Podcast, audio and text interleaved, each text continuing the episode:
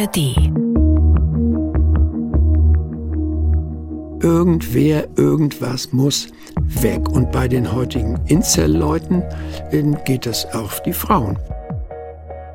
All diese Körper, so wie ich sie beschrieben habe und so wie ich sie aus dem Verhalten und der Literatur erlebe, sind sozusagen körperlich antidemokratisch.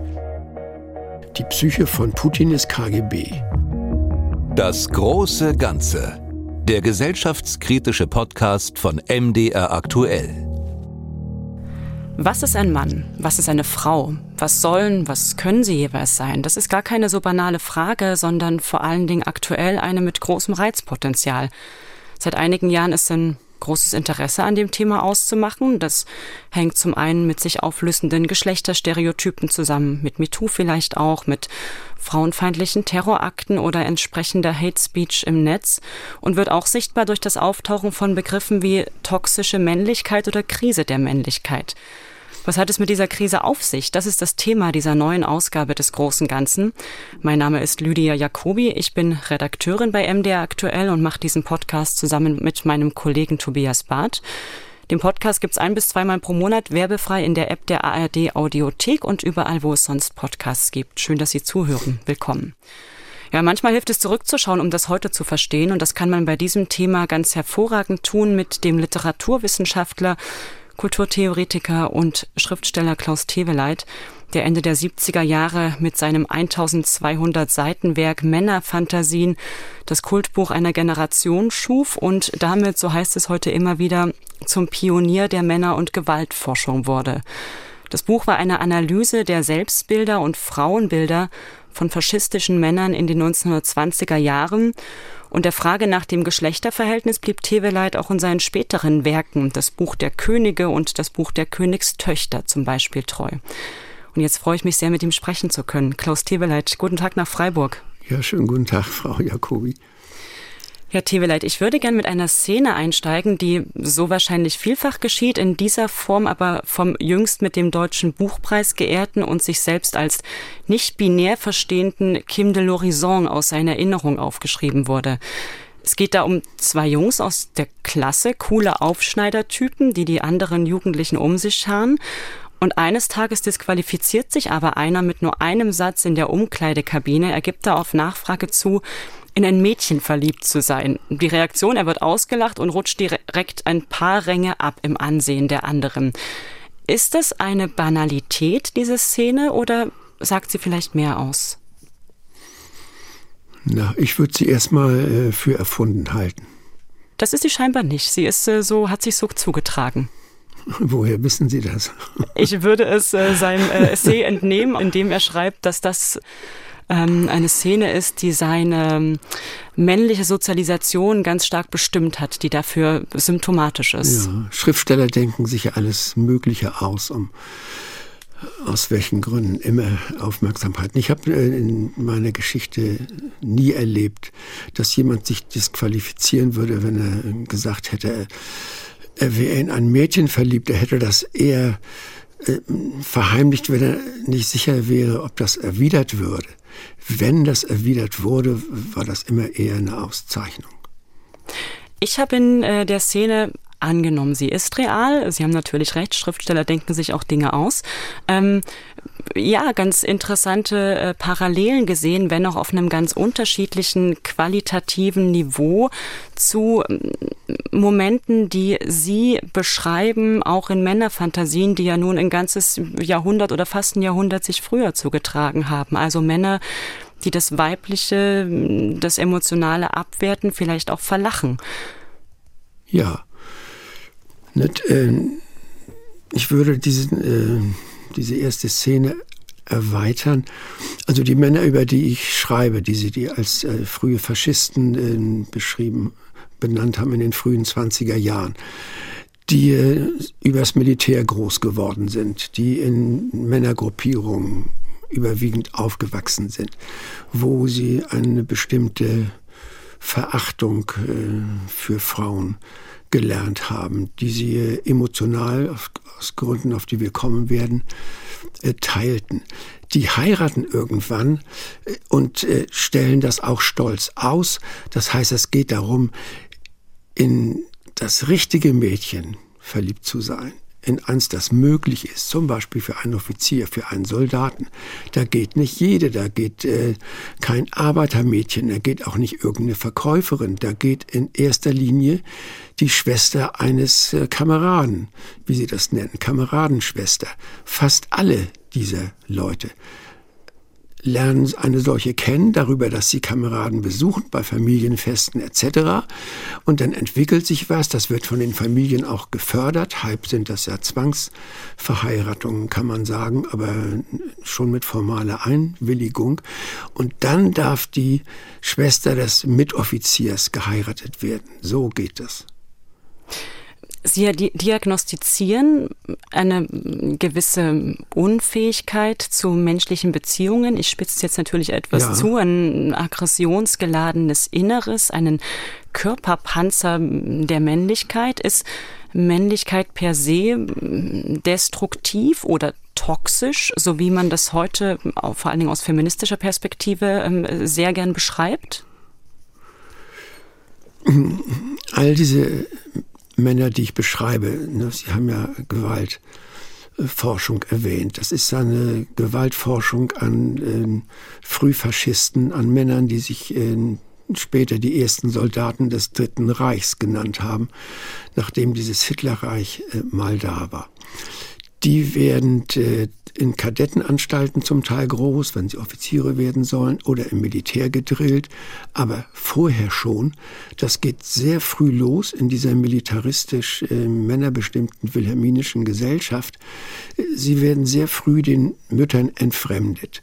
Äh, sei es, äh, dass die Erziehung gleich an Dienstmädchen, später Schulen, Jugendgruppen und so weiter übergeht. Die Mütter haben auf dieser Ebene äh, nicht sehr viel zu sagen. Und viele dieser äh, jungen Jünglinge, wenn sie später erwachsen werden, haben diesen Moment, wo sie sich vom Haus losgelöst fühlten, von den Müttern losgelöst, gelöst, von deren möglicher verschlingender Kraft, erleben das als äh, Befreiung. Endlich sind wir freie junge Männer mit diesem jetzt erworbenen Panzer. Und wozu brauchen sie den? Wir können allen Gewalttätern, im Einzelnen kann man das bei jedem belegen, in, davon ausgehen, dass äh, ziemlich früh in der Entwicklung, und das war im Wilhelminischen meist äh, begleitet von, von Prügeln, sie eine Körperbehandlung erfahren haben, die es ihnen äh, nicht ermöglichte, so etwas wie ein ausgeglichenes, so ganz allgemein gesagt, Innenleben, psychisches Leben zu entwickeln. Das heißt, Strafen, Prügel, verschiedene Sorten Unterdrückung bis hin auch zu alleingelassen werden, ausgesetzt werden, mit Dingen konfrontiert, die man nicht aushalten kann. Das alles füllt die Körper an äh, mit Angst. Also wenn man von toxischer oder Gewalt geneigter Männlichkeit redet, ähm, muss man, denke ich, sollte man immer anfangen mit dem Punkt, dass das Körper sind, die im Grunde von Angst erfüllt sind die ihnen auf verschiedene Weise eingegeben ist, aber sie lernen gleichzeitig sozial, gesellschaftlich Männer zu sein, ähm, auf die Nazis zugespitzt, sogar Herrenrasse zu sein, Weltherrscher zu sein, den anderen Rassen überlegen zu sein, den Frauen überlegen zu sein, nicht mehr Kind zu sein. Alles das ist eine sozial konstruierte Sorte Männlichkeit, die dazu dient, sozial diese innere Angst nicht zu zeigen, die zu verbergen. Und äh, wenn man das äh, lange, lange Zeit übt, einübt, stirbt äh, sterben die inneren Empfindungen für andere, was wir Beziehungen nennen, freundliche Beziehung, stirbt diese Möglichkeit ab. Dieser Körper panzert sich derart in seinem Herrschaftsbestreben und Überlegenheitsbestreben, dass er irgendwie lernt, aber er ist keine Spur überlegen. Er ist im Grunde schwach, er, ist er droht zu fragmentieren, er hält Emotionen nicht aus, weil er all das nicht gelernt hat, setzt er da diese gesellschaftliche männliche Stärke an diese Stelle. Und wenn die Beziehungslosigkeit so weit gewachsen ist, dass man tatsächlich keine hat, außer zu den Kameraden in der eigenen Truppe, dann wird man psychisch äh, isoliert und es ist ein längerer Prozess dann der Umwandlung dessen, was bei anderen glücklicheren Menschen die Sexualität ist, wandelt sich um in Gewaltform. Das ist die äh, Grundlage dann der später völlig empathielosen ausgeübten Gewalt gegen andere, gegen Frauen, gegen andere, angeblich andere Rassen, gegen Fremde und äh, auch gegen Nachbarn, wie immer. In dieser Körper wächst schließlich, äh, wird erwachsen, er wird nie erwachsen, aber er wird groß und alt im Gefühl, er habe ein Recht, gegenüber der Umwelt mit dieser Sorte Gewalt aufzutreten, die er dann auch ausübt. Und das kann man natürlich dann zu Recht toxische Männlichkeit nennen. Warum muss das in Gegnerschaft äh, zu Weiblichkeit passieren? Was ist ähm, ja das Problem mit Weiblichkeit aus dem Blickwinkel dieser Männer? Ja, aus dem Blickwinkel dieser Männer ist viel zu wenig gesagt, weil das ja in der Tat eine jahrtausendealte Geschichte ist. Ne, ähm, viele sagen immer Patriarchat und setzen das so 1000, 2000 Jahre vor unserer Zeit an. Das ist viel zu spät. Ne, man muss schon zurückgehen in die Anfänge unserer Kultur. Das ist der, diese Momente im heute Nahen Osten genannten Gebieten, Syrien, Türkei, und, äh, Zweistromland etc. Damals eine der fruchtbarsten äh, vom Boden her und vom Wasser her Stellen der Erde, wo äh, Sammler und Jäger dazu übergehen, sich niederzulassen, feste Siedlungen zu bilden. Und mit den festen Siedlungen entsteht nach und nach so etwas wie ähm, Besitz. Und äh, Besitz äh, hängt äh, dann, diese Jäger und Sammler brauchten keine Gebiete zu verteidigen. Die zogen von hier nach dort, wie das Nomadische überhaupt. Aber in dem Moment, wo sie sich festsetzen und hat, dies ist meins. Und äh, wie geht man damit um?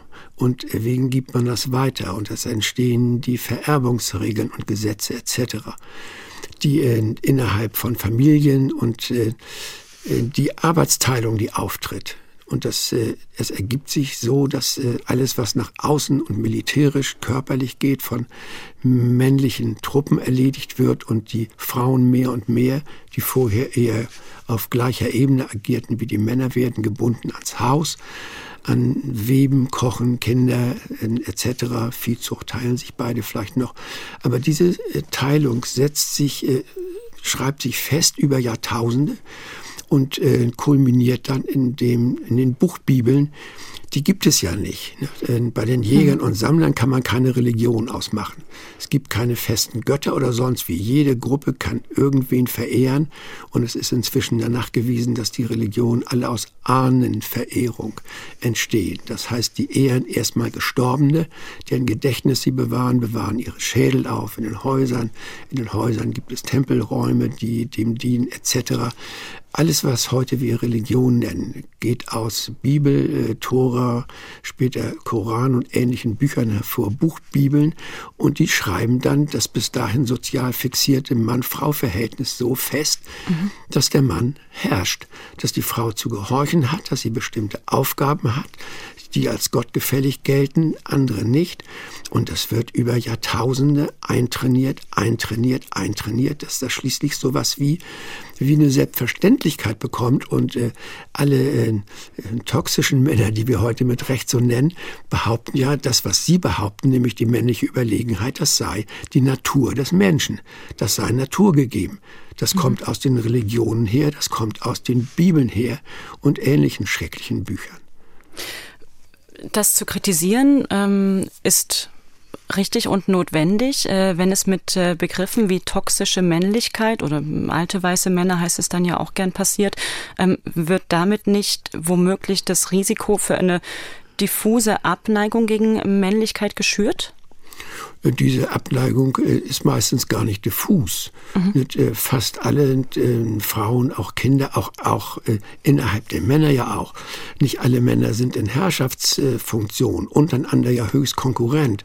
Und wer am unteren Ende irgendwelcher Männlichkeitsgruppen sich befindet, wird ähnlich mies behandelt, wie Frauen behandelt werden. Und, aber fast alle haben Erfahrung damit, irgendwann von einer dieser Figuren in einer bestimmten Weise unterdrückt, geschlagen, schlecht behandelt, ignoriert oder sonst was geworden zu sein.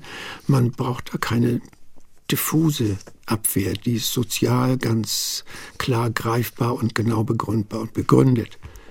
Hm. Das Buch Männerfantasien erschien ja Ende der 70er Jahre, wurde dann 2019 neu aufgelegt und Sie sind durch die Zeit immer wieder gefragter Interviewpartner auch zu aktuellen Entwicklungen gewesen, häufig damit mit Bezug auf Männerfantasien, mal wenn es um die Erfolge der AfD geht oder von Donald Trump oder auch jetzt im Zuge des Krieges in der Ukraine. Erstaunt Sie das manchmal? Ja, wäre schön, wenn mich das erstaunen könnte, aber leider, leider ist das ja nicht so. Also eine gewisse Illusion, die wir in den Ende der 60er, in den 70ern hegten, dass durch bestimmte Formen von äh, Aufklärung, äh, Demokratisierung, äh, Gleichberechtigung etc., alles, was es dann auch auf gesetzlicher Ebene hier und da zu geben beginnt, sich tatsächlich eine Sorte Entspanntheit im Geschlechterverhältnis herstellen könnte. Das sah auch äh, eine Weile so aus, das sah auch mit dem äh, Aufkommen des Feminismus so aus, der ja nicht äh, schon prinzipiell von vielen abgelehnt wurde, wie heute ja von vielen Männern prinzipiell. Das sah alles ein bisschen wie hoffnungsvolle Auf, Aufbrüche aus. Dann hat sich herausgestellt, das ist leider nicht so. In bestimmten Teilen der Welt schon. Wir haben natürlich riesige Unterschiede im Sozialverhalten in den hochtechnisierten, in Anführungszeichen westlichen Gesellschaften mit einer hoch äh, diversifierten Innenstruktur etc da ist alles Mögliche möglich und da sind auch viele neue Freiheiten entstanden. Aber es gibt Gesellschaften, in denen das keine Spur so ist, in denen diese alte Männer- und Brüderherrschaft über die Frauen und Töchter der Familie unvermindert fortbesteht. Es gibt Gebiete, wo die Jugendlichen nach wie vor auf einer Gewaltschiene erzogen werden, ob hingeprügelt, sonst wo Waffen in die Hände kriegen, alles das.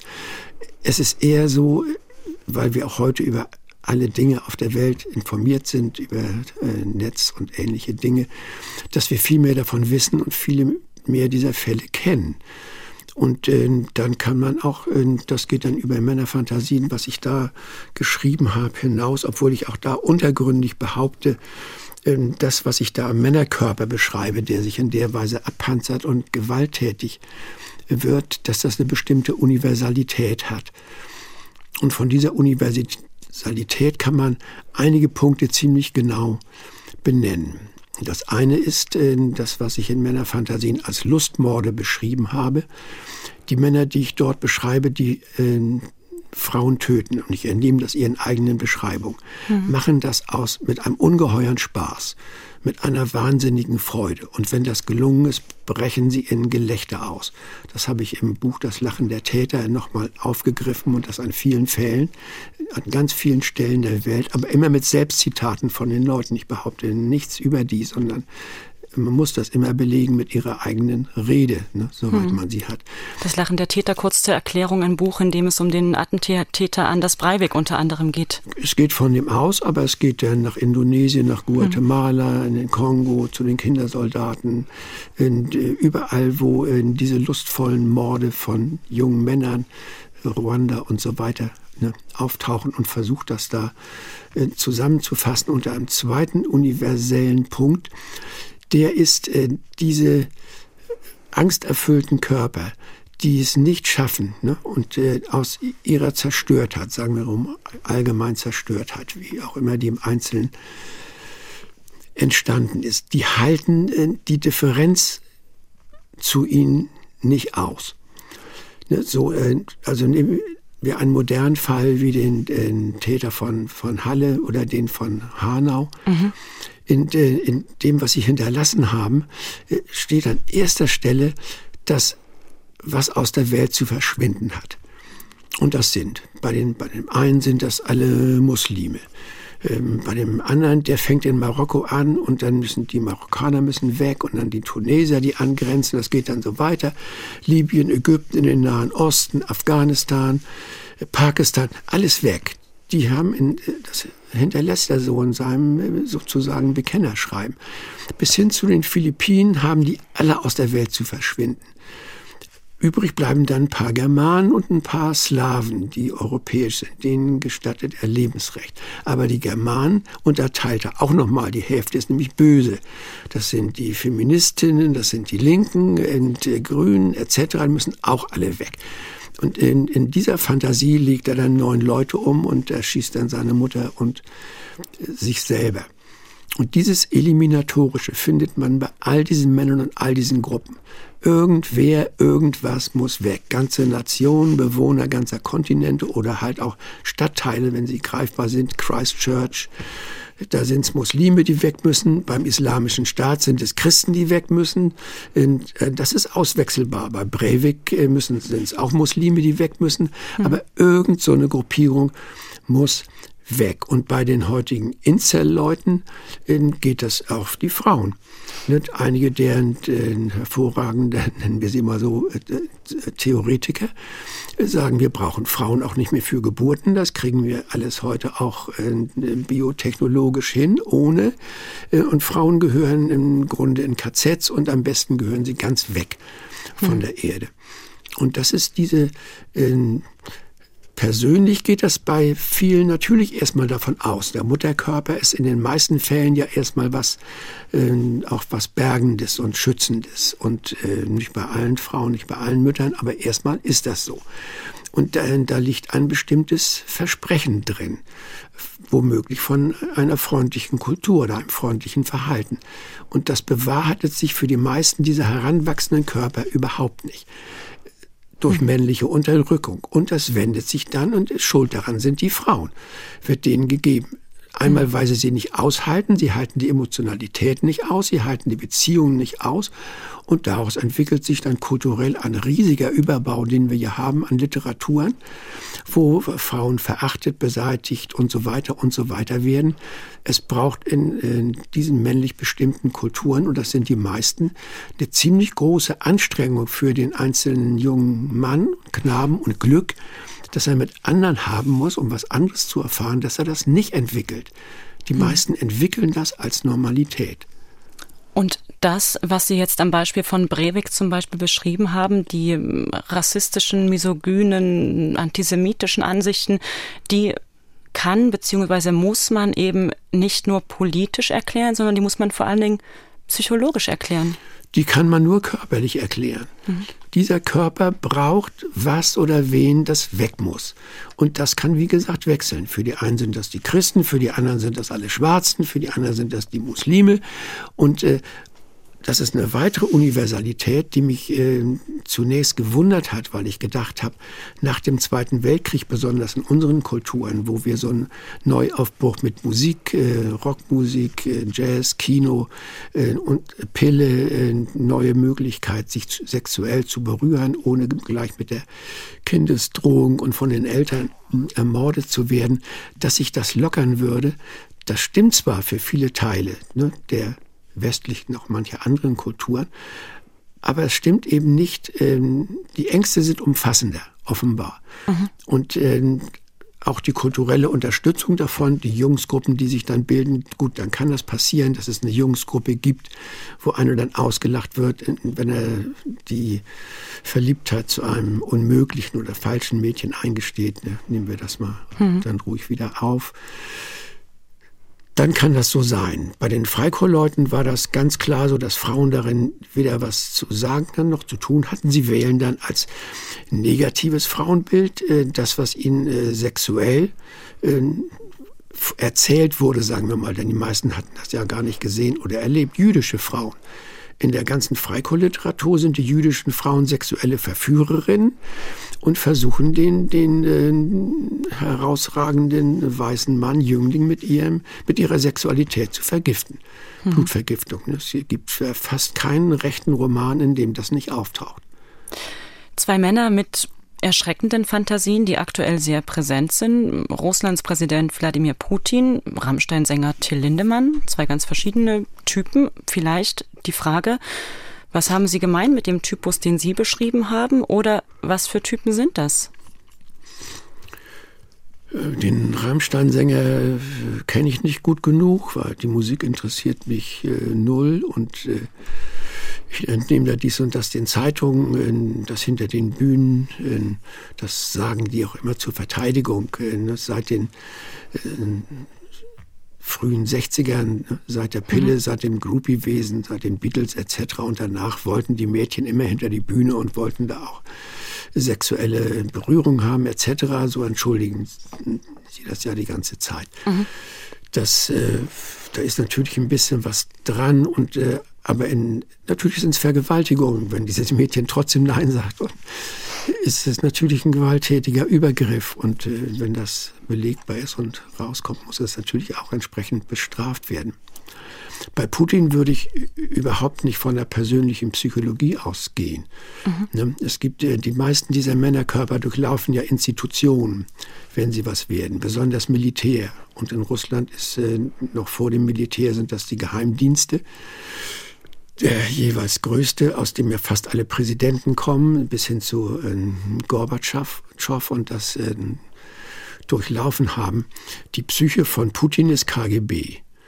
Mhm. Von früh an. Der wird darauf, auf diese Sorte äh, Herrschaft, Beherrschung, Ausspionieren, äh, militärische Kraft, äh, streng hierarchisch, äh, das muss man dazu sagen, politisch all diese Körper, so wie ich sie beschrieben habe und so wie ich sie aus den Verhalten und der Literatur erlebe, sind, zu, sind sozusagen körperlich antidemokratisch.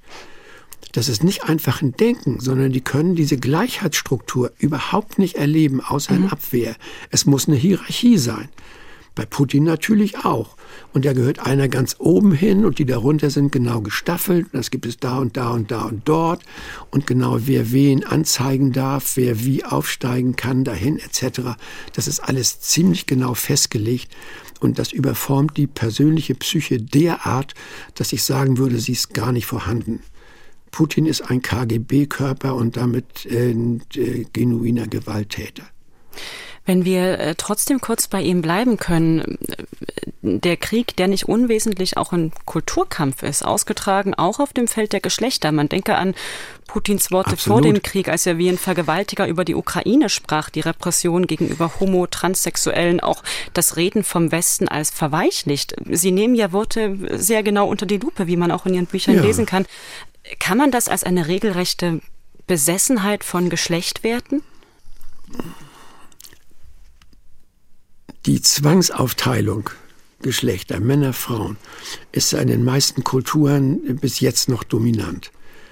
Ne? Das heißt, man hm. kann alle Sorten Problematiken, die auftauchen, daran aufhängen. Wenn was im, im Privaten schiefläuft, in den Wohnverhältnissen etc. oder wie Männer mit Frauen, Frauen mit Männern umgehen, kann man äh, immer sagen, in dem Fall, das sind die und die Frauen. In, in meinetwegen Emanzipierte auf dem Weg zur Emanzipation in Russland, die Pussy Riots und so weiter. Das ist, äh, das wird ja nicht einfach abgewehrt äh, von Putin und seiner Administration äh, wegen deren Taten einfach, sondern aus Angst vor den sozialen Auswirkungen. Wenn das alle Frauen machen würden, ne, heißt denn der Satz, ne, dann bricht unsere gesamte Herrschaftsstruktur, innere, zusammen. Mhm. Das geht nicht. Äh, schon stehen die Typen auf den Barrikaden und machen Lager und, und Gefängnisse. Justiz spielt äh, auch überhaupt keine Rolle dafür. Die gerecht ist, was diesem Unterdrückungssystem nützt. Und die Justiz äh, bis hin zu Polen, was ein halbwegs demokratischer Staat ist, hat sich in den, nach den Gefühlen dieser Machthaber danach zu richten, danach auszurichten, das aufrechtzuerhalten. Und deswegen werden sie ja so wahnsinnig, wenn sie die heutige entstehende Queer-Kultur oder gar nicht entstehende, das ähm, Besondere ist ja, dass die, was man heute queer nennt, nur viel mehr sichtbar wird Vorhanden war das ja sehr viel mehr, viele Jahre lang, aber eben im Verborgenen und zum Teil gesetzlich Verbotenen. Bei uns sind die gesetzlichen Verbote weg und bei uns ist das Netz inzwischen da und genau wie die politische Rechte das Netz benutzt, sich weltweit äh, dazu äh, verbinden und bestimmte Dinge zu teilen und aufzuziehen, steht ja in sehr vielen Texten von Queerleuten, wie viel es von uns gibt, wissen wir erst, seit es das Netz gibt. Mhm weil man da auftritt, weil man sich zeigt, weil man äh, tatsächlich auch merkt, man ist eine gesellschaftliche Kraft. Und das ist für die Herrschenden natürlich ungeheuer bedrohlich, denn alle Gesetze, die wir heute haben, fast alle, bauen auf der Mann-Frau-Binarität auf. Mhm. Bis hin in die 70er kann eigenes Konto haben dürfen und all diese Sachen, was Männer nur dürfen, was Frauen nicht. Das, ist, das sind ja Gesetze, das ist ja alles, äh, und das ganze Erbschaftsrecht und alles, was wir haben auf X-Ebene, das muss alles geändert, Ehegeschichten umgeschrieben werden, wenn man Queerness und äh, die Existenz dieser Leute anerkennt und dann muss man das auch in Gesetze fassen. Das bedroht äh, diese äh, tyrannischen Systeme bis ins Mark. Und deswegen sind ähm, Geschlecht, Sexualität ja auch hierzulande, also auch wenn wir da in einer liberaleren Atmosphäre äh, leben, ähm, ein solches Politikum, Stichwort das unsägliche Wort vom Genderwahn? Ja, na, Gender. Wegstreichen. Vor dem Wahn wegstreichen und nur den Wahn stehen lassen? Genau. Das sind, das, Natürlich kann man all diese Leute, die ich, äh, Männer, die ich in der Weise beschrieben habe, in einer bestimmten Weise, wenn man ausgeht von einer, äh, wenn man so ein Modell nehme, ne, dieser äh, demokratisch ausbalancierte Körper, nicht nur politisch, sondern auch in seiner Umgebung, der sowohl die Kinder aushält, mit Frauen umgehen kann, anderen und kann, Gruppen, ne, etc., hm. der dann sozusagen, das wären die einzigen Nicht-Wahnsinnigen die anderen sind alle mehr oder weniger wahnsinnig. Ist es so einfach? Das ist gar nicht einfach. Ne? Es ist vor allen Dingen deswegen nicht einfach, weil genau die Wahnsinnigsten sich als die Gesundesten empfinden. Sie sagen ja, wir sind die Natur, ihr müsst euch nach uns richten. Ihr seid die Kranken, ihr seid die Verrückten. Breivik sagt, ich bin der Arzt. Hm. Ihr seid krank. Ich weiß genau, wie es gemacht werden muss. Das gilt für fast alle Gewalttäter auch die Einzelattentäter, die ihre Attentate machen, haben fast alle das richtige Programm für das Leben der anderen. Wir sind die Gesunden, wir sind die Ärzte, ihr seid die Kranken, wir sind die Kranken. Heute ist es für Männer genauso wie für Frauen, zumindest in den westlich-säkularen Gesellschaften, wesentlich einfacher, trotz aller Sachen, die aufgeholt werden müssen, alles zu sein, sich aus vorgefertigten Korsetts zu lösen. Karrieremann, Vater, non-binär. Der Mann von heute muss sich nicht ständig nach außen verteidigen oder den Körperpanzer anlegen, würde ich meinen. Muss ist, er nicht nehmen. Ist die Angst vor der Körperauflösung, wie Sie das nennen, die Angst vor dem anderen damit kleiner geworden? Hat sie das Potenzial, kleiner zu werden? Sie hat das Potenzial, kleiner zu werden, aber vorhanden ist sie erstmal äh, prinzipiell bei allen. Wir kommen ja alle als, wie ich das nenne, nicht zu Ende geborene auf die Welt und diese Geburt im Sozialen und in Beziehungen muss dann nachgeholt werden. Und wo das nicht gelingt, den eigenen Körper in Beziehung zu anderen zu setzen, das ist zentral zum, äh, zur Verminderung der Angst oder auch zum Verschwinden der Angst. Dabei können einem nur andere helfen, nur Beziehungen. Eine Einzelperson schafft das nie. Eine Einzelperson bleibt isoliert, abgekapselt und äh, angsterfüllt und ohne Ausweg. Ähm, äh, das Zauberwort ist wirklich Beziehung. Und wer so eine Beziehung nicht hat oder bekommt oder nicht entwickeln kann, äh, bleibt mehr oder weniger darin gefangen und wird auf diese Gewaltschiene gedrängt, weil das ist tatsächlich der körperliche Vorgang. Ähm, wenn man das ganz genau untersuchen würde, im Einzelnen äh, müsste man, könnte man das, glaube ich, bis in die Zellstruktur nachweisen, der einzelnen Körper. Beim Gehirn ist man ja auf dem Weg zu sagen, Cortex hat eine andere Zellstruktur als Amygdala, als das Unbewusste. Das ist nicht das Gleiche, das sind nicht die gleichen Neuronen, das mhm. sind nicht die gleichen Zellen. Und mit den anderen Körperzellen ist es auch so. Das ist ein äh, permanenter Vorgang, der läuft, Zellenabbau, Neuaufbau. Und je mehr man in Beziehung ist, äh, sage ich jetzt mal, desto sozialer und friedlicher wird die Einzelzelle im Körper auch. Und bei den anderen wird sie gewalttätiger. Und äh, ja, hm. wie, das bei uns aussieht, wie die Diskussion um Frauenhäuser und äh, Kürzung von äh, Kindergrundsicherungsgeldern etc., aber Erhöhung von Militäretats, das sind äh, sehr, für mich sehr schreckliche Entwicklungen. Ganz gleich, ob die Ukraine nun Recht hat, sich zu wehren oder nicht. Diese Militarisierung verdirbt große Teile unserer Gesellschaft nach innen, trifft Frauen, Kinder und andere Fremde. Sie sagten im September 2021, da haben Sie den äh, Adorno-Preis in Frankfurt verliehen bekommen und in Ihrer Rede äh, zitierten Sie einen Satz Ihrer Frau, Männer werden zivilisiert durch Frauen, egal wo auf der Welt. Ist es nicht eine Überhöhung der Frau, die Sie an anderer Stelle wiederum kritisieren? Ja, das ist es. Äh, aber äh, im Kern ist das, glaube ich, richtig. Aber es muss nicht mhm. unbedingt und äh, es müssen nicht unbedingt Frauen sein. Ähm, aber also Beziehungen, das sagt sie auch ähm, selber dazu. Entscheidend sind Beziehungen. Das muss nicht unbedingt die Frau sein, die den Mann. Also ich bin, bin zum Beispiel auch mit Sicherheit, äh, als ich, äh, nachdem meine Frau den ersten Sohn geboren hatte, ja, zu Hause geblieben, habe meine Doktorarbeit geschrieben, war Hausmann, dann später 20 Jahre lang. Ich bin sehr stark durch Kinder zivilisiert worden. Mhm. Diese Zivilisierung, erreicht man die auch durch feministische Außenpolitik? Ja, wenn man genau wüsste, was das ist und für welche Länder. Ne? Ich glaube, primär erreicht man das nicht durch Politik. Ne? Mhm. Aber wenn Politik die Grundlagen dafür schafft, dass ähm, Gewaltbeziehungen zum Beispiel bestraft werden, dass Frauen wirklich eine Chance haben, wenn auch in der Ehe oder im Zusammenleben bedroht werden, äh, nicht nur Recht zu bekommen, sich trennen zu dürfen, Unterstützung zu haben, alles das. Das gehört alles äh, natürlich dazu. Politik, mediale Debatten, feministische Pamphlete, sagten Sie mal, das ist nicht unbedingt das, ähm, mit dem man eine gerechtere, freundlichere Gesellschaft erreicht. Das geht nur über Beziehungen. Sie haben das schon angesprochen.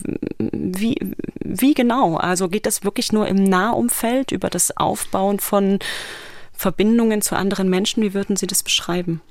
Es geht erstmal nur im Nahumfeld, denke ich. Und dazu braucht man Hilfen und muss Glück haben und selber auch was investieren. Dass die Programme nichts nützen, das habe ich gemerkt äh, seit Ende der 60er in der Politik der Linken. Wir haben unsere antikolonialistischen Manifeste geschrieben. Wir waren äh, zwar gegen Gewalt, aber haben gesagt, natürlich, Waffen für den Vietcong ist richtig, weil sie von den Amerikanern besetzt sind. Der antikoloniale Kampf ist richtig. Und dann haben wir gesehen, dass der antikoloniale Kampf sich in 80 äh, Prozent oder mehr der Fälle, wo dann die Nisten vertrieben worden waren, äh, sich, neue Gewaltsysteme ausbreiteten. Ne? Ob das in Afrika an vielen Stellen, wir haben das mit in China erlebt, was wir dachten, die Kulturrevolution ist ein Aufbruch zur Freiheit und es war ein Aufbruch in neue Unterdrückung und in neuen Terror, in Kambodscha, andere Staaten. Diese Illusion ist weggefallen.